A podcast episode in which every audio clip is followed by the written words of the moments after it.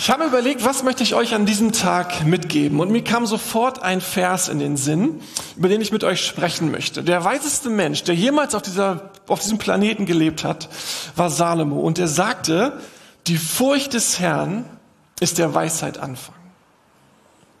Sprüche 9, Vers 10. Die Furcht des Herrn ist der Weisheit Anfang. Und ich möchte mit euch sprechen über Weisheit, über Furcht des Herrn und warum die Furcht des Herrn der Anfang der Weisheit ist.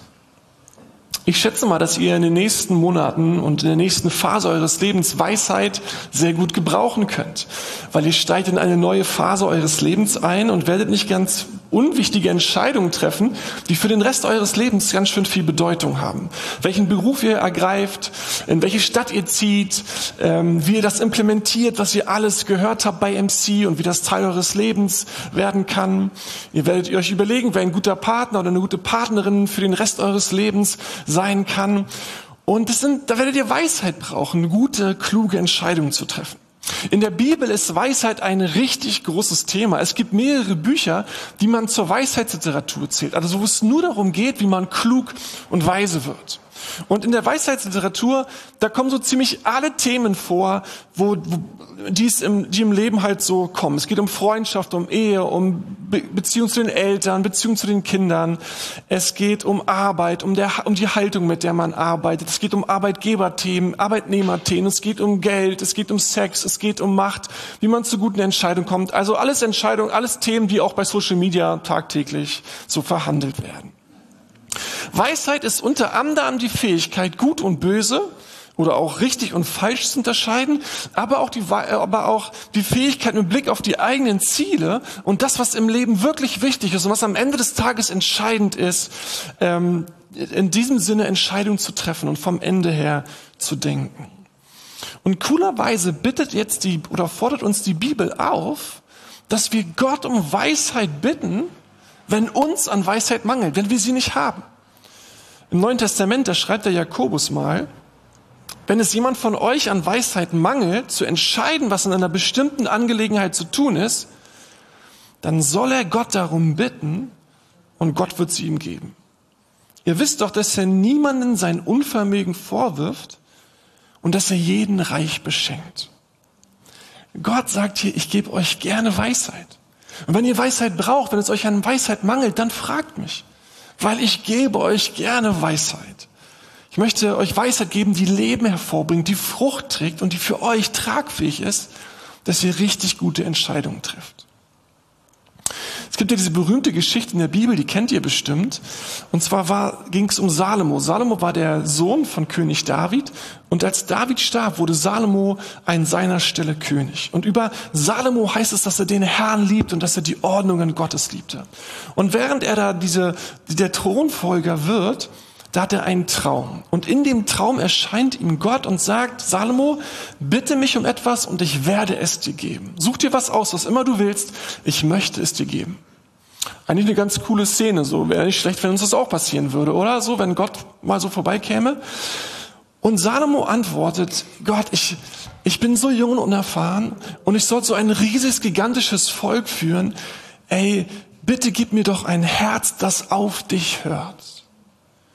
Und bitte gib mir ein Herz, dass ich gerechte Urteile fällen kann und weiß, was Recht und was Unrecht ist. Und Gott ist so angetan von dieser Bitte. Er, er, er ist so begeistert von dem, was der Salomo um ihn bittet, dass er sagt, ich werde dir Weisheit geben, ich werde dir Klugheit geben. Aber weil du nicht um das gebeten hast, was die anderen immer gerne beten, also möglichst viel Geld, schöne Frauen, Erfolg in allem, was wir tun, werde ich dir das alles noch zusätzlich geben. Und tatsächlich so, Salomo wurde der mächtigste Herrscher, der damals äh, unfassbare Sachen gebaut, ein unfassbares reiches Leben. Und er hat Weisheit bekommen, wie er es erbeten hat. In 1. Könige 5 heißt es, und Gott gab Salomo Weisheit und sehr große Einsicht und Weite des Herzens wie der Sand am Meer. Und Leute aus der ganzen Welt, Könige, alle möglichen Leute kamen, um vor den Füßen von Salomo zu sitzen und um seine Weisheit, seine Klugheit, seine Einsicht zu hören. Aber womit hatte alles angefangen? Dass Salomo Gott seine Beschränktheit erzählt und sagte, Gott, ich bin unerfahren, ich habe die Weisheit nicht, ich bin nicht klug genug, ich bin jung, ich check noch nicht alles. Gib mir deine Weisheit. Letztlich tat er genau das, was dann viel später Jakobus auch gesagt hat.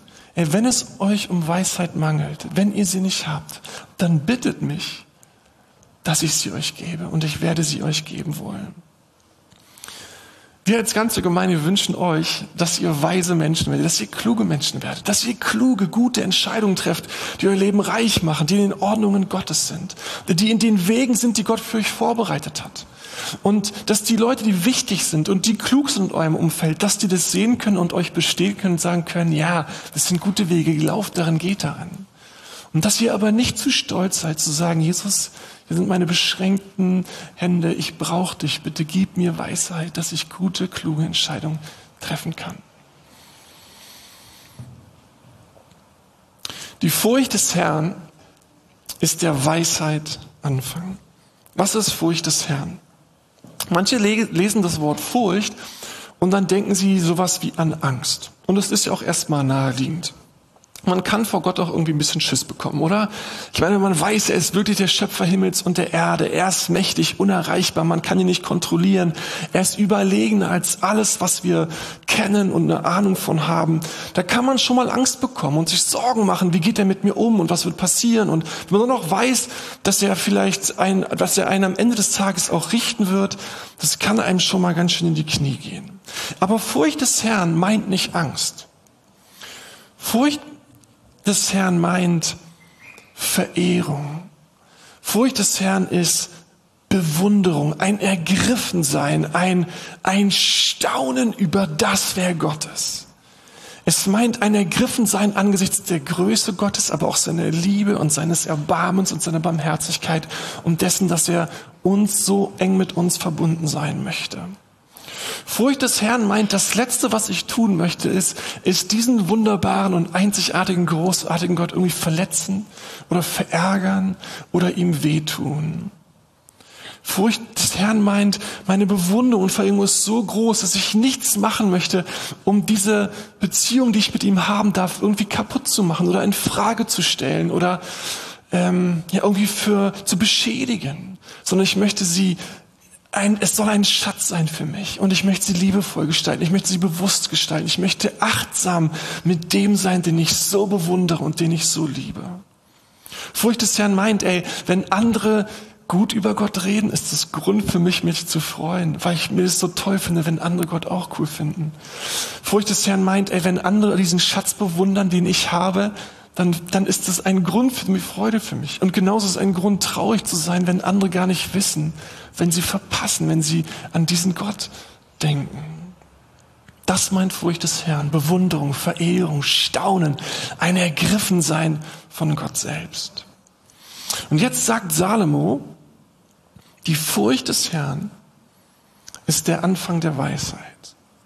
Salomo sagt, wenn du weise sein möchtest, wenn du kluge Entscheidungen treffen möchtest, wenn du wenn du für die, deine Gegenwart und Zukunft richtig gute Entscheidungen treffen willst, dann fürchte den Herrn. Dann hab Ehrfurcht, Bewunderung, ergriffen sein, Staunen vor dem, mit wem du es zu tun hast und dass der in deinem Leben ist und dass du mit ihm unterwegs sein kannst. Handel in dem Bewusstsein, mit wem du es zu tun hast und wen du da an seiner Seite hast. Warum ist die Furcht des Herrn der Anfang der Weisheit? Ich möchte drei ganz kurze Punkte nennen. Erstens, das, was du am meisten bewundert, was du am meisten verehrst, wo du am meisten drüber staunst, das ist das, was dich in den täglichen Entscheidungen leiten wird. Das ist das, das ist einer der Gründe mit, oder einer der, der Perspektiven, auf die du dein Leben schaust und wo du dann Entscheidungen triffst. Und je mehr du Gott verehrst, je mehr du die Größe Gottes vor Augen hast und seine Liebe und seine Güte, desto mehr wird er ein selbstverständlicher Teil deiner Entscheidung wirst du beten, wirst du ihn fragen, Gott, was würdest du machen? Wie siehst du die Situation? Wie soll ich den Menschen behandeln? Wie soll ich mich hier verhalten? Jesus, wie ist deine Perspektive auf diese Situation? Je mehr wird er Teil deines Denkens und deines Handelns. Menschen, die Gott fürchten, die wissen, dass die Geschichte dieser Welt nicht eine, ein, ein, ein Zirkel ist, sondern dass sie auf ein Ende hinzugeht, dass Jesus wiederkommt, dass wir auf den Tag des Herrn warten und dass Jesus ein Richter sein wird der Lebenden und der Toten. Du und ich, wir werden eines Tages nicht beurteilt werden von unserem Ehepartner oder von unserem Chef oder von einem Kunden oder von dem Bürgermeister unserer Stadt, sondern eines Tages werden wir vor Gott selber stehen und unser Leben vor ihm verantworten. Und in dem Wissen, dass wir der, vor dem wir stehen, dass wir ihn am meisten lieben, am meisten verehren, dass er das Größte und Schönste in unserem Leben begegnet hat. Was macht da Sinn zu leben? Na, so dass der wir den klasse finden, der auch sagt, ey, so cool, wie ihr gelebt habt. So cool, wie ihr mir Freude gemacht habt. So toll, wie du mich einbezogen hast und um Weisheit gebeten hast. So cool, dass ich mit deinem Leben machen konnte, was ich mir überlegt hatte, als ich dich geschaffen habe. In dem Mindset zu denken, das ist schlau, das ist klug. Und je größer das in unserem Kopf ist, je größer unsere Gottesfurcht ist, desto geringer wird unsere Menschenfurcht. Desto weniger sind andere Menschen mit ihren Gedanken in unserem Kopf, sondern wir sind von Gott geprägt. Je größer unsere Gottesfurcht ist, desto weniger wichtig sind unsere eigenen Wünsche, unser eigener Egoismus, unsere eigene Selbstliebe. Je größer unsere Gottesfurcht, umso unabhängiger werden wir von anderen und umso unabhängiger werden wir, aber gleichzeitig abhängiger von Gott und dadurch stärker, freier, die Entscheidung zu treffen, die wir treffen wollen. Zu leben, wie wir leben wollen. Und nicht zu gucken, was machen rechts und links die Leute.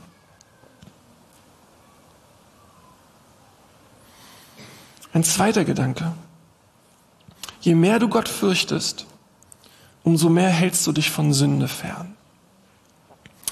Einer der ganz großen Themen der Weisheitsliteratur ist, dass sie sagt, wie dumm Menschen sind, die mit dem Feuer der Sünde spielen. Und tatsächlich kann, sind die sehr knackig und sehr hart, wenn man das liest, denkt man, alter Schwede. Aber sie wollen darauf hinweisen, dass, dass wir uns es nicht leisten können, mit dem Feuer zu spielen. Dass wir nicht glauben können, wir können alles machen, ohne Konsequenzen davon zu tragen. Und dass wir nicht glauben sollen, wir können alles machen und das wird schon alles gut gehen und nichts wird passieren, sondern unser Verhalten hat Konsequenzen. Es gibt so eine blöde Frage in uns, dass wir manchmal denken, na, wie weit kann ich gehen, ohne dass Gott sauer auf mich ist? Wie weit kann ich gehen, ohne dass es irgendwie Probleme gibt? Wie weit kann ich gehen, ohne dass ich in Schwierigkeiten komme? Und dann handeln wir so ein bisschen wie Gott mit so, wie so einem Geschäftspartner. Pass auf, ich mache nur so, aber dafür bleibst du friedlich oder dafür bleibst du, ich bleib brav oder, also so ganz komisch. Aber je größer unsere Gottesfurcht ist, je größer unsere Bewunderung ist, je mehr wir staunen über das, wie Gott ist, desto mehr wollen wir eine Sache nicht, nämlich diesem Gott weh zu tun, seine Wege zu missachten, ihn mit unserem Verhalten irgendwie zu verletzen. Die eigentliche Frage ist nicht, wie weit kann ich gehen, sondern wie nah will ich ihm sein? Wie eng will ich mit ihm sein? Und je näher du mit ihm leben wirst, desto mehr wünschst du dir, dich von Sünde fernzuhalten. Heißt es, dass wir nicht mehr sündigen? Leider nicht. Manchmal sind wir einfach dumm. Ja. Manchmal ist der Text für uns geschrieben, dass wir sagen, ja, wir sind dumm. Aber das Coole ist ja, Gott ist ein gnädiger Gott und wir dürfen von vorne anfangen.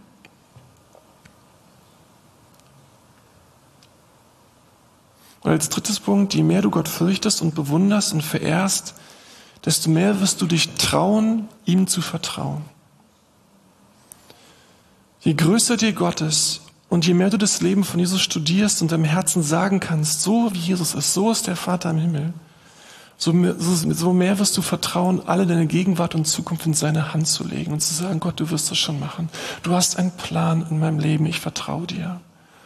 Wir werden nie sagen können, jetzt habe ich es verstanden. Wir werden nie dahinter kommen, Gott bleibt ein Geheimnis, Gott bleibt manchmal auch ein Rätsel. Wir werden nicht immer alles verstehen, wir werden auch seine Wege nicht immer verstehen. Aber wir kennen Jesus und wir ergreifen, wer er ist und wir staunen, wie er Menschen behandelt. Und es lässt uns trauen, Gott zu vertrauen, unser Leben in seine Hand zu legen. Ich glaube, dass ihr nie bereuen werdet, ein Jahr bei MC gewesen zu sein, weil ihr schlau und klug und weise wart am Anfang eures Lebens nochmal zu sagen, ich investiere nochmal in Gottes Nähe, in Gottes Beziehung. Ich will nochmal sein Wort besser kennenlernen, wie ich damit leben kann. Ich will noch meine Fragen doch mal stellen, meine Themen besprechen, möchte nochmal in die Tiefe wachsen, damit ich ein gutes Fundament habe, von dem ich starten kann. Traut euch dem zu vertrauen, den ihr besser kennengelernt habt. Traut euch Gott zu fürchten. Traut euch, euch beeindrucken zu lassen und ergriffen zu sein von seinem Wesen. Die Furcht des Herrn ist der Weisheit Anfang. Wie entsteht eigentlich Gottes Furcht?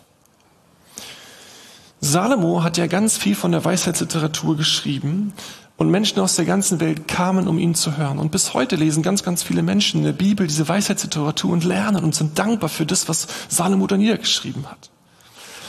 Aber am Ende seines Lebens hat Salomo ein paar Entscheidungen getroffen, die dermaßen unweise waren, dass sie unfassbar viel kaputt gemacht haben und so zerstörerisch auf sein ganzes Leben wirkten. Und wenn man das liest, dann denkt man sich, sag mal, wie kann ein weiser Mann so blöd sein? Wie kann der so verrückt sein? Wie kann der am Ende seines Lebens alles kaputt machen, was er doch klarer sieht als alle anderen? Wie kann ein weiser Mensch so unweise sein? Und wisst ihr, seine Geschichte, wie die Geschichte von vielen anderen, ist uns eine ganz große Warnung, uns darauf zu verlassen, dass wir erstmal weise und klug geworden sind und dann denken, wir machen schon keine Fehler oder die Sünde in uns wird schon nicht so groß sein. Und er hat sich einfach hingegeben, anstatt klug und weise zu sein, weil er selber dachte, weise zu sein. Und er macht den Fehler schlechthin, nämlich er denkt, er hat das schon. Und die Folge war, dass er verpasst hat, Gott zu fürchten und völlig unweise geworden ist.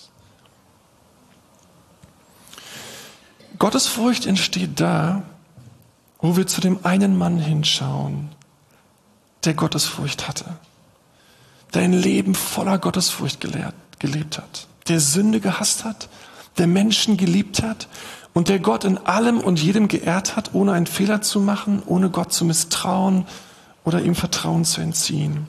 Und der nicht in diese Welt gekommen ist, um sich dafür feiern zu lassen, sich bewundern zu lassen. Sondern Jesus ist gekommen, um in unsere Niedrigkeit, in unsere Schwachheit, in unsere Mickrigkeit, manchmal auch in unsere Sündhaftigkeit und Bosheit zu kommen, um uns zu lieben und uns zu dienen. Um sich am Ende an ein Kreuz schlagen zu lassen als der eine Gottesfürchtige, als der eine Gerechte, als die eine Liebe in Person, damit der Sünder wie dich und mich retten kann und zu sich ziehen kann. Und dem Vater gehörig machen kann. Im Anschauen dieser Liebe, dieser Hingabe des einen Gerechten, der einen Person, der weisesten Person ever.